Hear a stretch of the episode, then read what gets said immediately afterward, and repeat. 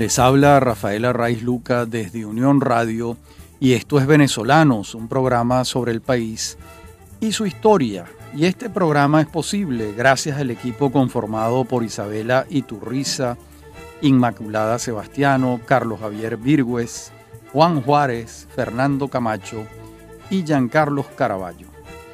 También puedes seguir la transmisión en vivo en www.mundour.com. Debes buscar la pestaña de radio en vivo, bajar y darle clic en Unión Radio 90.3.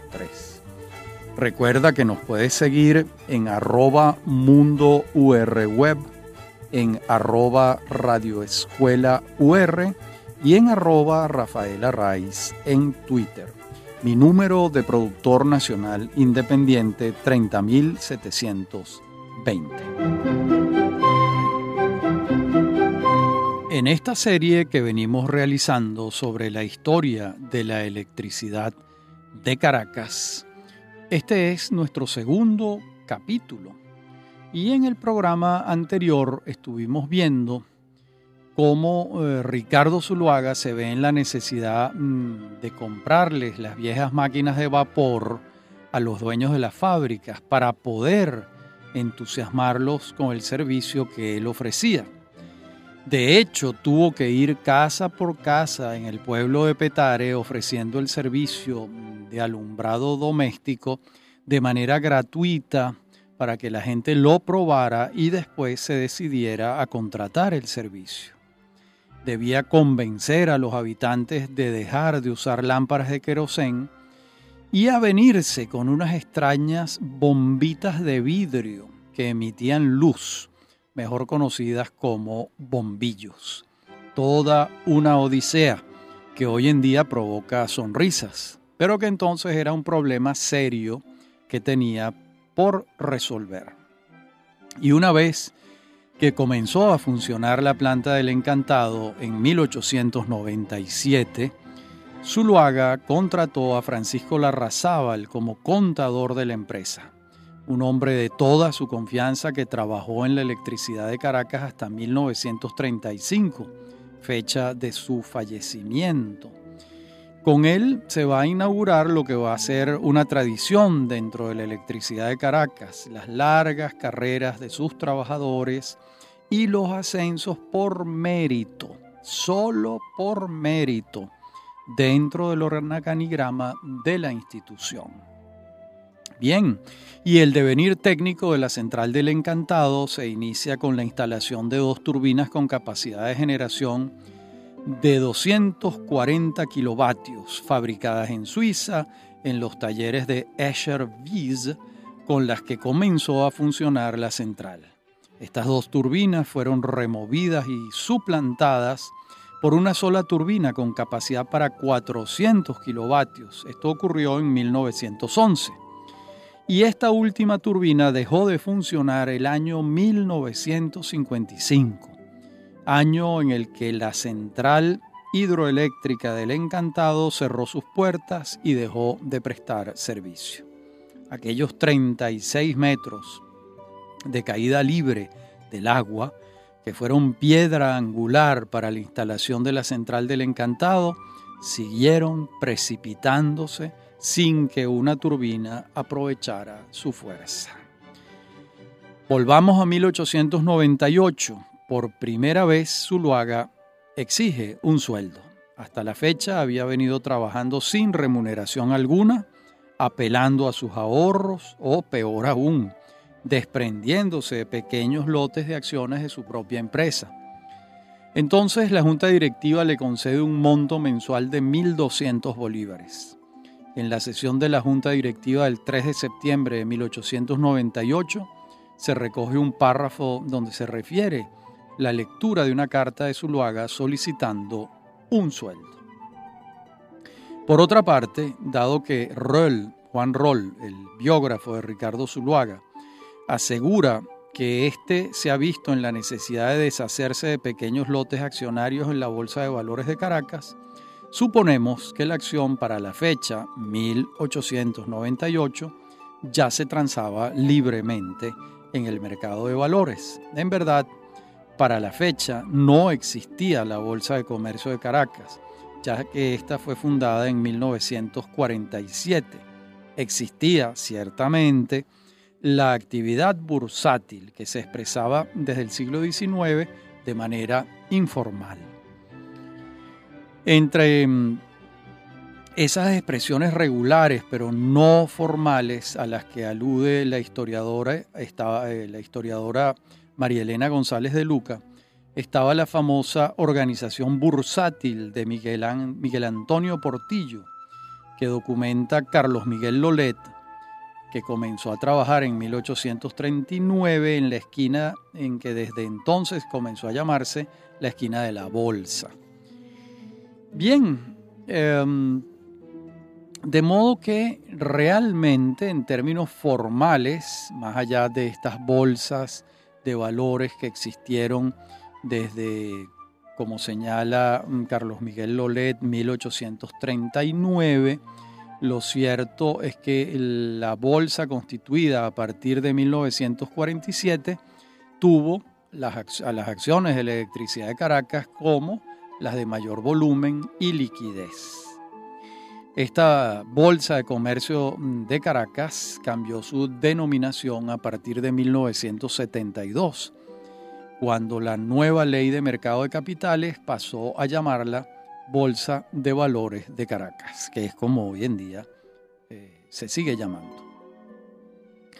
Y ahora viene el capítulo de la Central de los Naranjos, ya que mm, en 1899 estaba dando los primeros pasos Zuluaga para la construcción de la Central de los Naranjos, que dadas sus condiciones geográficas ofrecía un mayor potencial energético que el encantado ya que la caída del agua era de 180 metros en caída libre y por ello, junto con otras condiciones, permitía que el proyecto fuese mm, de mayor envergadura.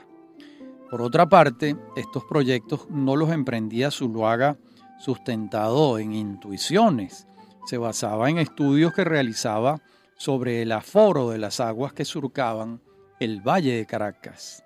Así lo refiere Eduardo Arcila Farías en su estudio Historia de la Ingeniería en Venezuela, cuando afirma Arcila Farías allí, el río Guaire fue objeto de un perseverante estudio por parte de Ricardo Zuluaga, quien practicó 22 aforos entre febrero de 1898 y marzo de 1909. El resultado fue que mientras en la primera fecha citada obtuvo 2.375 litros por segundo, en la segunda fecha resultaron solo 1.010 litros. El descenso registrado es constante y aún en el año 1907, en que no hubo estación de sequía, pues las lluvias se sucedieron durante los 12 meses, el volumen de agua en abril apenas pasó de los 1.600 litros. El tema de la hidroelectricidad en el caso del río Guaire, del que venimos hablando, dependía mucho de la estación lluviosa, del invierno venezolano. Durante la sequía, eh, con las mm, eh, la baja del nivel del río, la situación podía tornarse compleja. Y estos estudios de aguas han debido llevar a Zuluaga en lo sucesivo a buscar otras fuentes, cosa que hizo una vez que aprovechó todo lo que pudo el, el curso del río Guaire. Y entonces comenzó a investigar qué posibilidades había cerca de Caracas y dio con el río Mamo, en el lindero occidental de Caracas, en el litoral. Y en aquel año de 1989, por cierto, tuvo lugar un cambio en la presidencia de la empresa. Juan Esteban Linares abandonaba el cargo y lo sucedía como presidente Enrique Erazo, quien estuvo en él hasta 1908, fecha en la que es sucedido por Tomás Reina, empresario muy estimado por Zuluaga y sus compañeros de junta directiva. Reina presidió la junta directiva por un periodo de 23 años hasta 1931. Y mm, veníamos hablando de este nuevo proyecto que supuso un aumento considerable del capital de la empresa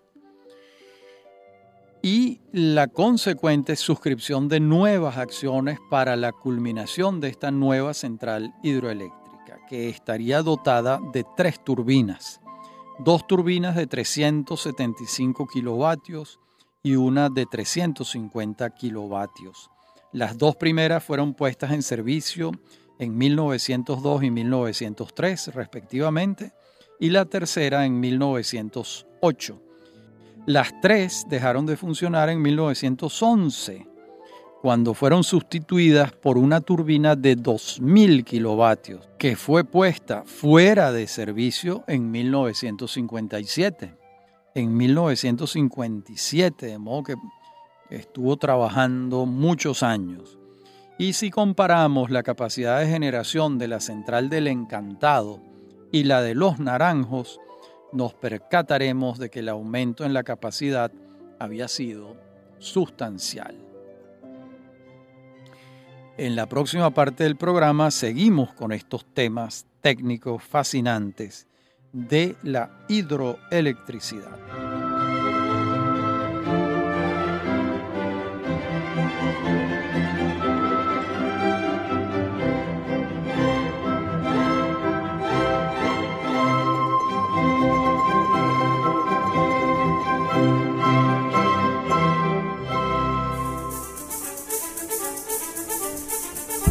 En breve continúa. Venezolanos. Somos Unión Radio Cultural.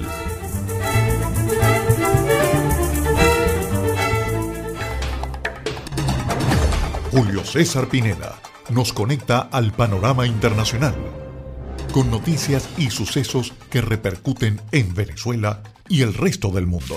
En la época comunista, la Unión Soviética tenía su área de influencia, la cortina de hierro. Además, tenía su fuerza dentro del Pacto de Varsovia concentrada militar con armas nucleares. Y los Estados Unidos, en la OTAN, había hecho también una alianza con países occidentales frente a la amenaza soviética.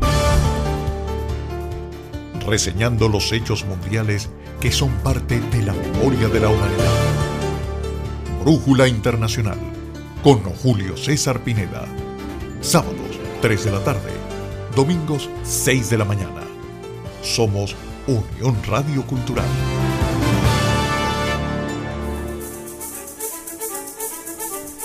Estamos de regreso con Venezolanos.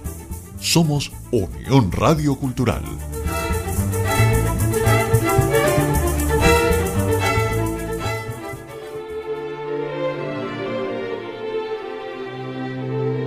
El 25 de mayo de 1901 se produce un nuevo aumento de capital y se emiten 4.500 nuevas acciones y una vez más Zuluaga veía cómo su porcentaje accionario se reducía dentro de la totalidad de la empresa. Al igual que los otros accionistas a quienes les resultaba muy difícil suscribir nuevos títulos, sobre todo si tomamos en cuenta que para la fecha aún no se habían entregado los primeros dividendos. De modo que esta circunstancia le volvía a ocurrir y va a ser a partir de 1903 cuando la vida al fin comienza a sonreírle a Zuluaga y a la electricidad de Caracas. En junio de 1904, por primera vez en su historia, la empresa pagaría dividendos a un rendimiento del 9% anual a cuenta de utilidades y entregando el cupón número 1. Los años iniciales en que era necesario convencer al usuario de las bondades del servicio habían quedado en el olvido. La demanda crecía sostenidamente, al punto tal en que en cuatro años Después de aquel primer pago de dividendos se hacía un avalúo de la empresa y se pudo elevar su capital a 3 millones de bolívares, que fue justamente distribuido entre los accionistas, con lo que comenzaban a repararse los largos años de confianza y espera. La determinación del monto al que ascendió el capital fue fruto de un avalúo que encargó la empresa y los peritos avaluadores determinaron la cifra. La central de Lira, ya para 1909, empieza a, eh, a considerarse como una posibilidad, porque la demanda eléctrica era considerable. Y es por ello que la Junta Directiva autoriza a Zuluaga a levantar una nueva central hidroeléctrica en el sitio denominado Lira aguas abajo de los naranjos y esta a su vez aguas abajo del encantado. En pocas palabras, primero el encantado, después los naranjos y ahora Lira. Una turbina generadora de esta central tenía una capacidad de 350 kilovatios y fue puesta en servicio en 1911. Estuvo en funciones durante 44 años, hasta que en 1955 cerró sus puertas apenas dos años antes de que ocurriera lo mismo con las centrales que Zuluaga había construido para aprovechamiento de las aguas del río Guaire. Con la culminación de la central de Lira, las posibilidades de aprovechamiento del curso del río habían llegado a su fin. Zuluaga debía resolver ahora el tema buscando otros horizontes. Quedaba poco tiempo porque la demanda continuaba subiendo. Es decir, ya el río Guaire, además de las tres centrales que, se, que estaban instaladas y produciendo, no había ninguna otra posibilidad de crear otra central hidroeléctrica allí. Y en 1916, Zuluaga da con el ingeniero que estaba buscando para formarlo con miras a sucederlo. Se trataba de un joven nacido en Ciudad Bolívar en 1890. Entonces se desempeñaba como gerente de la compañía minera La Cumaragua en las inmediaciones de Aroa, Aroa en el estado Yaracuy. Ese joven se llamaba Óscar Augusto Machado Hernández y de inmediato comenzó a recibir encargos por parte de Zuluaga este contaba con él para la supervisión de las plantas ya existentes y participaba también en los análisis técnicos necesarios para los planes de expansión de la empresa. Ocho años después de haber entrado a trabajar en la empresa, Zuluaga asciende a Machado al cargo de subgerente de la electricidad de Caracas. Eso ocurrió en 1924. Veamos ahora cómo aprovecharon el curso del río Mamo. En 1917 a la empresa se le presenta una oportunidad significativa. La electricidad de Caracas adquiere la compañía generadora de fuerza y luz eléctrica, que era propiedad de la empresa norteamericana JC White Company.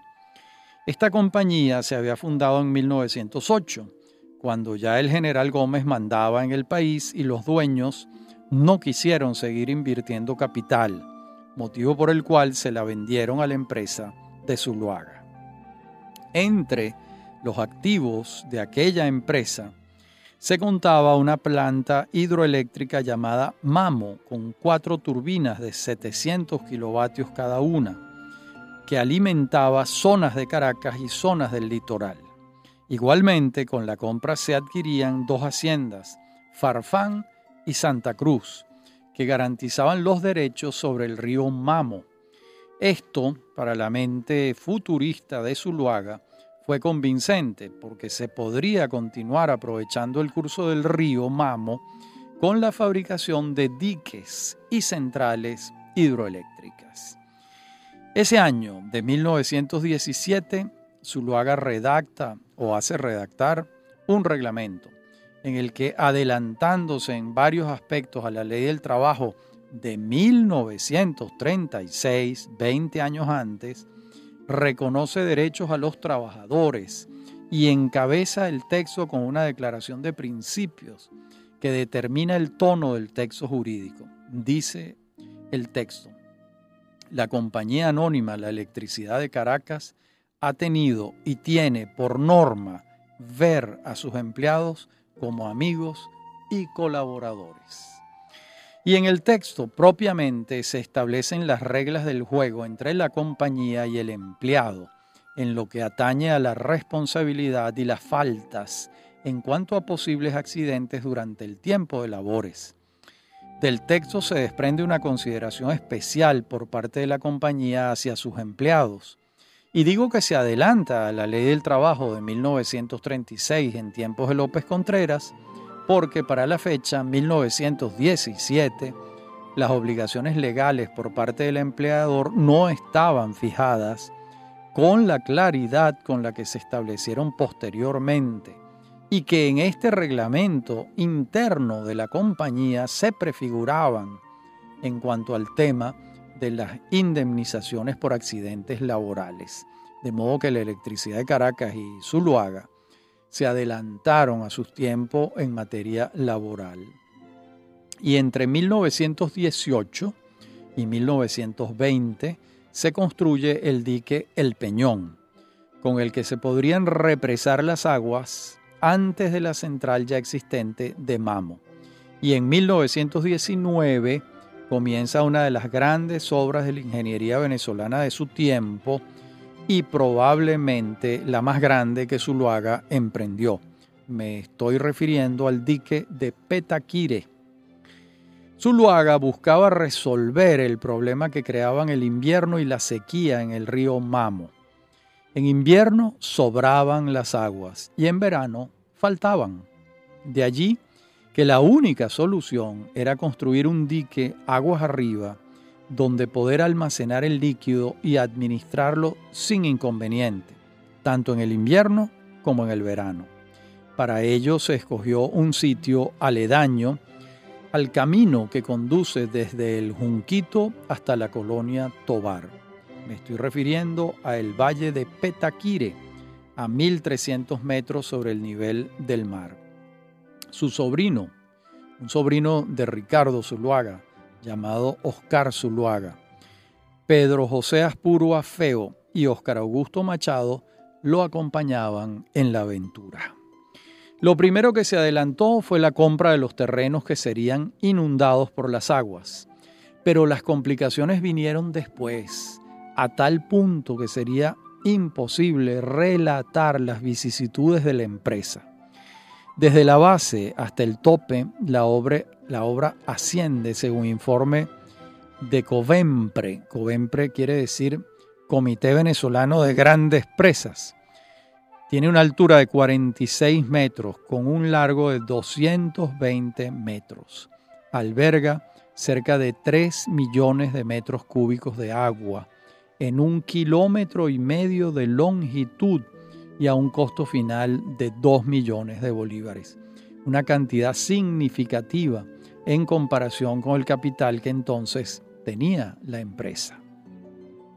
Las complicaciones ingentes de la década de construcción que se empleó en Petaquire quedan recogidas con elocuencia en la biografía de Zuluaga ya citada, ya mencionada, que escribió Juan Röll y cito en extenso lo que dice Röll.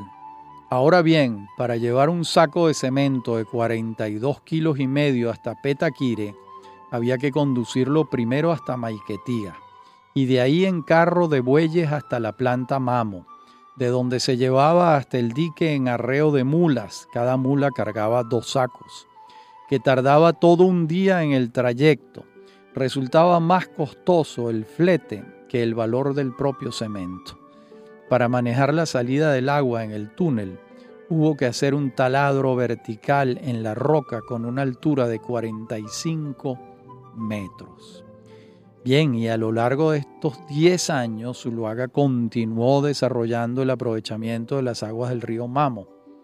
En 1924 inauguró la central Caoma, con dos turbinas de 600 kilovatios y una de 1000 kilovatios. Al año siguiente concluyó el dique El Molino y al siguiente el de Marapa en 1926, hasta que en 1929 finalmente inaugura el dique de Petaquire. Para entonces, una de las obras de ingeniería más complejas y grandes que se habían construido en el país pero todavía faltaba una central para que el aprovechamiento de las aguas del río Mamo fuese total. Me refiero a la central Marapa, con 2.600 kilovatios de capacidad e inaugurada en 1931. Ya regresamos.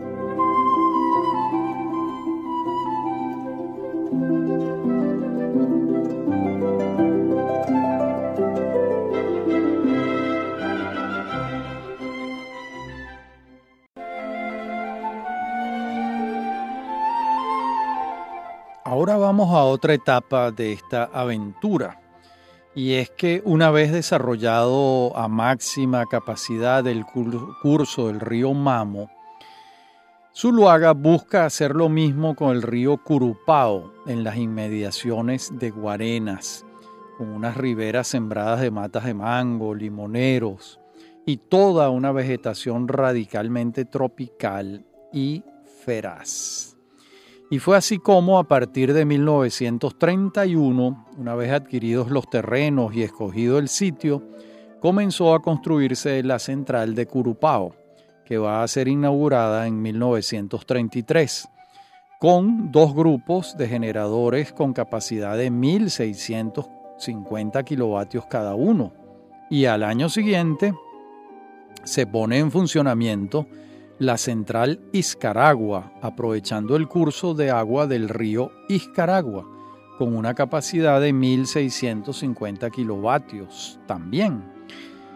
Pero ninguna de las dos centrales las pudo inaugurar Zuluaga, ya que falleció el 15 de diciembre de 1932, víctima de dolencias cardíacas que se le habían comenzado a manifestar a partir de 1929.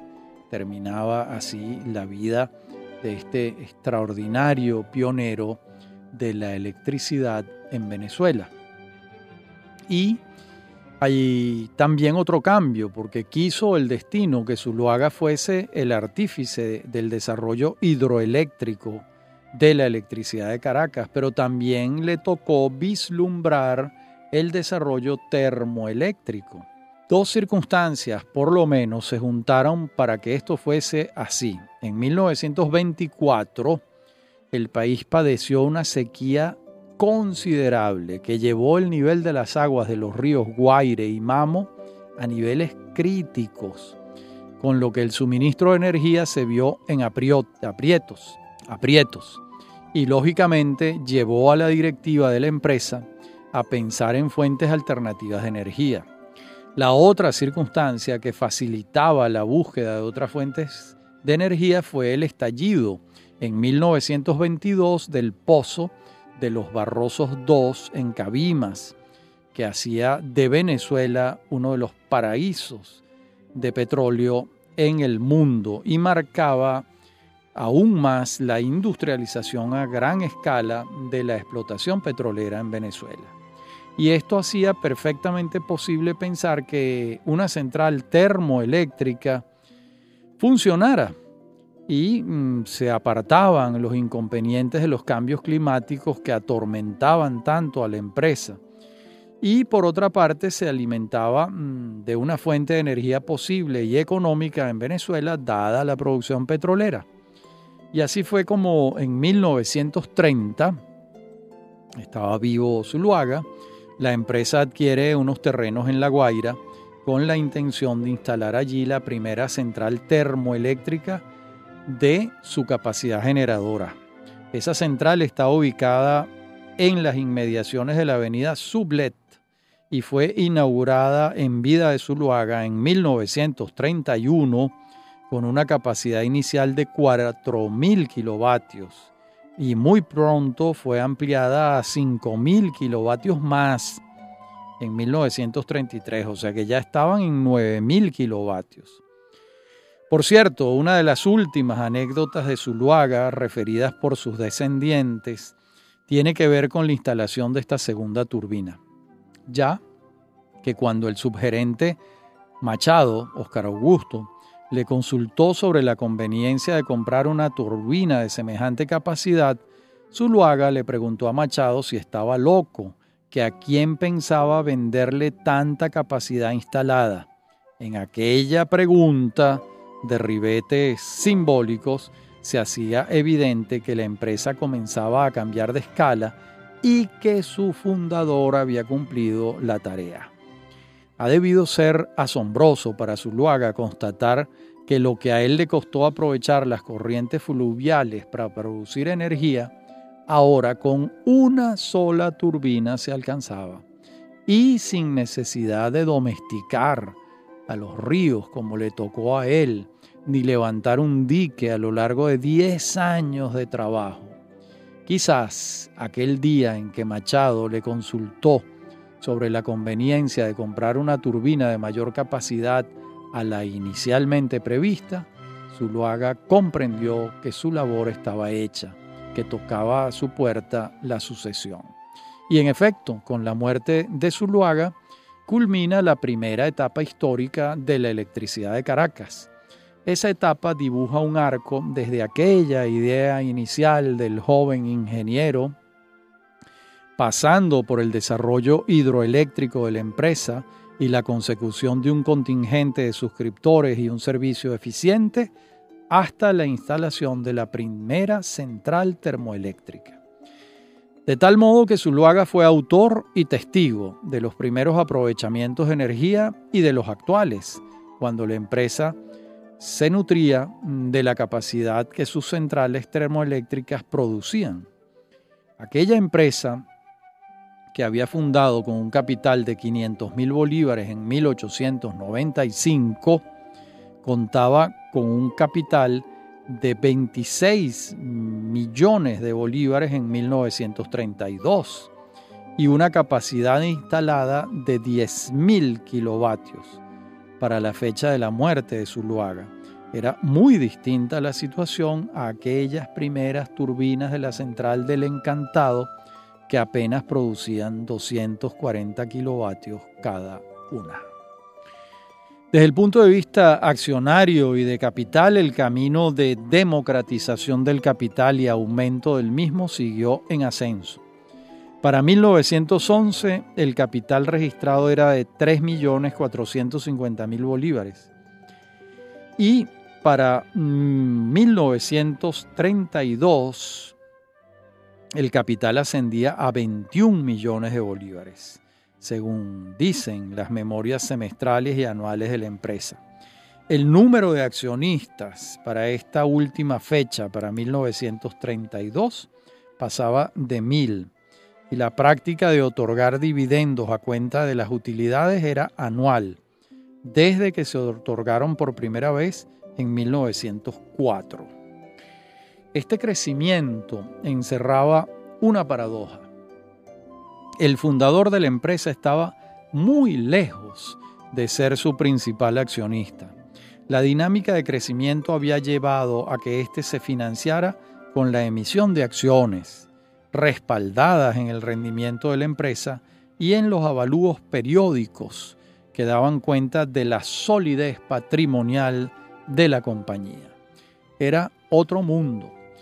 Y ahora empieza otra etapa, ya sin Zuluaga, pero con el ingeniero que él había formado especialmente para sucederle, que fue Óscar Augusto Machado. Y se trataba de aquel joven que había ido a buscar a las minas situadas en el estado Yaracuy en 1916 y que en 1924 había sido ascendido a subgerente y que ahora tomaba el lugar de Zuluaga. Habían pasado 16 años desde el momento en que se incorporó a la empresa y aunque entonces lo ignoraba, estaría al frente de ella durante 25 años más, hasta el momento del retiro de la vida laboral por parte de Óscar Augusto Machado. Y si a Zuluaga le había tocado la titánica tarea de construir una empresa que por razones técnicas supuso trabajos de ingeniería verdaderamente notables, Machado tenía por delante el reto del crecimiento. Para el momento de la muerte de Zuluaga, Caracas contaba con 140.000 habitantes. En 1932, y unas demandas de energía acordes con esa magnitud y con un desarrollo industrial que estaba comenzando. Pero fíjense lo siguiente, en 1936 la ciudad ya tiene 258.513 habitantes, según el censo oficial. Siete años antes del momento del retiro de Machado, en 1957, el censo de la ciudad arroja una cifra proporcionalmente enorme, 693.896 habitantes, y un desarrollo industrial considerable. La atención de este crecimiento hubiera sido imposible por la vía del desarrollo hidroeléctrico. De modo que los años de Machado van a estar asignados por el crecimiento de la demanda de energía y la atención de esa demanda con el desarrollo de centrales termoeléctricas. Vamos a ver entonces esta etapa de crecimiento, de radical cambio en las proporciones de la magnitud de la empresa. El crecimiento poblacional e industrial hacía que las fuentes de energía fuesen una necesidad permanente. Es por ello que una central hidroeléctrica instalada aprovechando las aguas del río Naiguatá en la población del mismo nombre y propiedad de la compañía anónima Unión Venezolana de Electricidad le vendiera toda su producción energética a la electricidad de Caracas de acuerdo con un contrato firmado en 1934. En esa misma fecha se firmó otro contrato comprando toda la producción de la pequeña central Ayala en Petare. Es decir, la electricidad tenía tal demanda mm, de energía que estaban comprando las pequeñitas empresas que les vendieran para tratar de suplir esa demanda. Y por otra parte, la atención al trazado de las líneas, así como la interconexión entre unas y otras, fue tarea urgente durante estos años. Vamos a, en la última parte del programa, continuamos viendo todos estos aspectos, mm, todos estos desafíos del crecimiento para la electricidad de Caracas.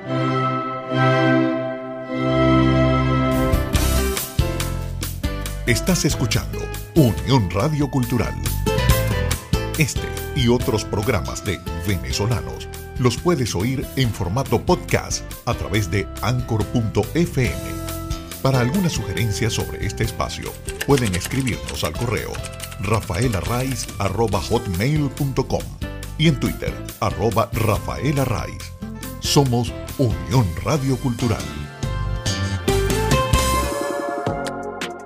Universate, un espacio de encuentro creativo, natural, incluyente y plural, abierto a la participación de estudiantes, profesores, empleados y egresados de las casas de estudio superior del país. Conéctate desde la diversidad con la Venezuela que tiene oportunidades. Les saludamos Tamara Sluznis y Efraín Castillo. Este espacio es producido por Unión Radio Cultural y la Dirección General de Comunicación, Mercadeo y Promoción de la Universidad Católica Andrés Bello. Universate, las voces de la Universidad Venezolana. Sábados, una de la tarde. Domingos, 11 de la mañana. Somos Unión Radio Cultural.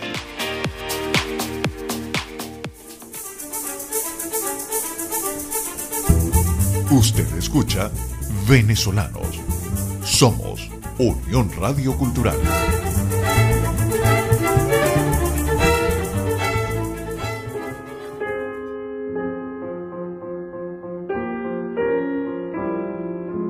Volvamos a la muerte de Zuluaga, cuando el presidente de la empresa es Felipe Aguerrevere, quien permaneció en sus funciones hasta 1934 entonces lo sucede Aquiles Pecchio por un, año. Y luego mm, preside de nuevo Enrique Erazo, quien se había desempeñado en esas funciones 35 años antes, cuando sucedió al primer presidente de la empresa que fue Juan Esteban Linares. Erazo estuvo en el cargo entre 1935 y 1940. Y este año de 1940 comienza la larga presidencia de la empresa por parte del abogado Nicomedes Zuluaga Ramírez, quien va a desempeñarse en el cargo entre 1940 y 1972, fecha en la que pasa a ser asesor de la compañía. Su veteranía le fue sumamente útil a la electricidad de Caracas. Para ello contaba con su experiencia de abogado, que había trajinado en el foro desde su juventud y que le servía de soporte para intervenir en la junta directiva con pertinencia cuando la oportunidad lo ameritaba. Por cierto, el 6 de marzo de 1957 redactó una declaración de principios de la empresa que constituye por sí sola una síntesis valiosísima del sentido, propósito y razón de la electricidad de Caracas, así como de su historia. La voy a leer en su totalidad, dada la importancia. Mm, escribe Zuluaga, Nicomedes en este caso. Nuestra compañía nació de una idea de progreso y competencia en el campo de la industria. Su fundador aspiraba a ofrecer al mercado un producto mejor que otros en uso y a un costo más bajo, aparte de hacer de esa industria un buen negocio para los que le confiaran su dinero para arriesgarlo en ella. Por obra de su tesón y perseverancia tuvo éxito y poco a poco la idea básica del buen negocio se fue agregando la idea del buen servicio como esencial para asegurar la clientela. Y luego, ante la eliminación de la competencia, al menos en un gran sector del público, surgió la conciencia de la obligación de servir al público. Esa idea es hoy básica. De simples industriales hemos llegado a ser servidores públicos. Los servicios que ofrecemos, el producto de nuestra industria, ha llegado a ser necesario, casi indispensable e insustituible para nuestros suscriptores, para todos los que viven en la porción del país abastecida por nosotros. Somos, en cierto modo, depositarios de la confianza pública, con las responsabilidades consiguientes. También lo somos, y ello es evidente, de los fondos y ahorros de todos los que han facilitado su dinero para este negocio. Y nuestra obligación para con ellos es la de administrar bien y darles un rendimiento seguro y adecuado dentro del conjunto de las otras posibles inversiones que ofrece el progreso y bienestar del país. Para servir bien tenemos que crecer y prosperar. Tenemos que planear con suficiente anticipación y con la debida mezcla de optimismo y de prudencia. Un financiamiento juicioso, una utilidad satisfactoria y la seguridad de un dividendo razonable y repartido con regularidad constituyen las directivas de nuestra marcha y hay que trazarlas con años de anticipación. Fin de la declaración de principios. Y también es obra de Nicomés Zuluaga un retrato de Óscar Augusto Machado, publicado en 1950, en el que hace el elogio del gerente, afirmando lo siguiente. El doctor Óscar Augusto Machado ha sabido conservar intactas las tradiciones y prácticas ya establecidas. Y aunque los tiempos han cambiado y los trabajadores del mundo entero se encuentran en medio de inquietudes, confusiones, halagos y presiones de diversa índola, índole que tienden a alejarlos de aquel paternalismo, lo cierto es que por obra suya perdura todavía en la mayoría del personal de la empresa aquel sentimiento de seguridad y aquella confianza en la equidad y justicia del gerente. Bueno, aquí quería resaltar Nicomedes Zuluaga Ramírez que Óscar Augusto Machado había contribuido con el proceso de institucionalización de la empresa, que las relaciones entre la junta directiva y los trabajadores habían estado signadas por un genuino interés por ofrecer las mejores condiciones de trabajo, así como la mayor seguridad social posible.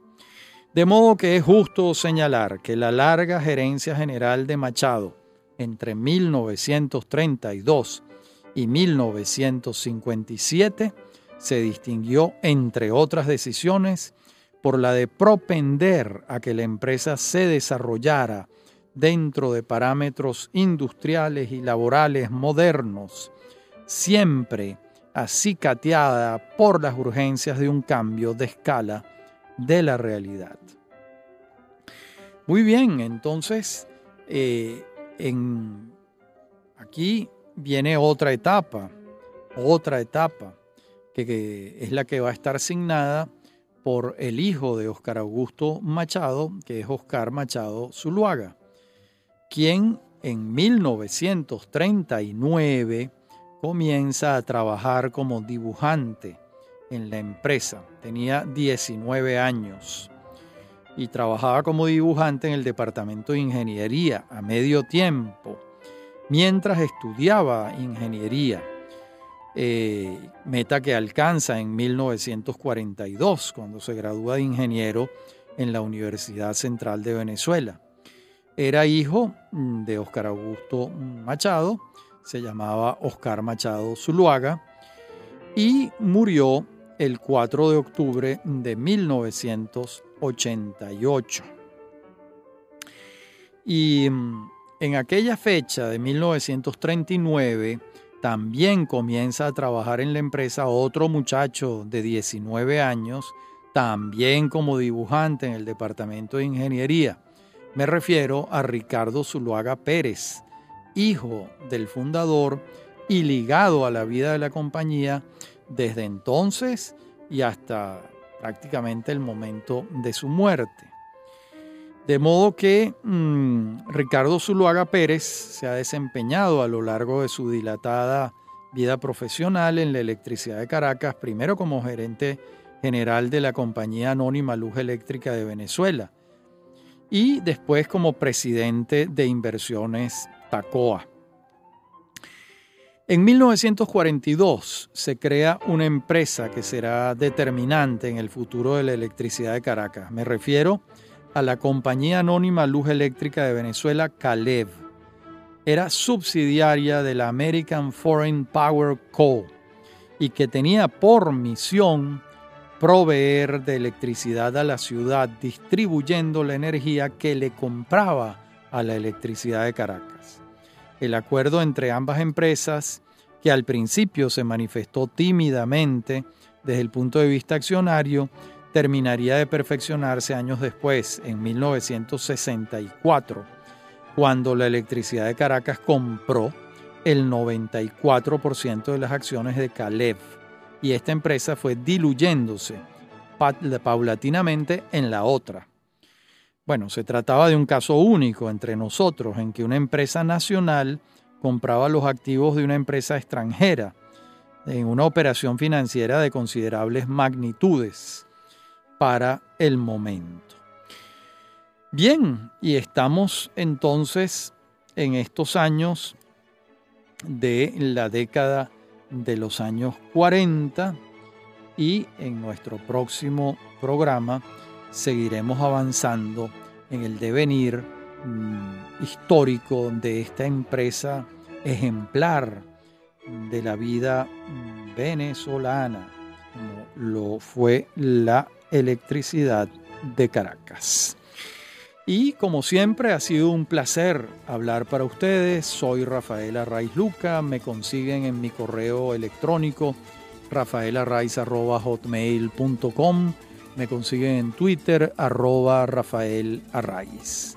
Y este programa es posible gracias al equipo conformado por Isabela Iturriza, Inmaculada Sebastiano, Carlos Javier Virgües, Juan Juárez, Fernando Camacho y Giancarlos Caraballo. También puedes seguir la transmisión en vivo en www.mundour.com. Debes buscar la pestaña de radio en vivo bajar y darle clic en Unión Radio 90.3. Recuerda que nos puedes seguir en arroba mundo web en arroba radioescuela UR y en arroba Rafaela Raiz en Twitter.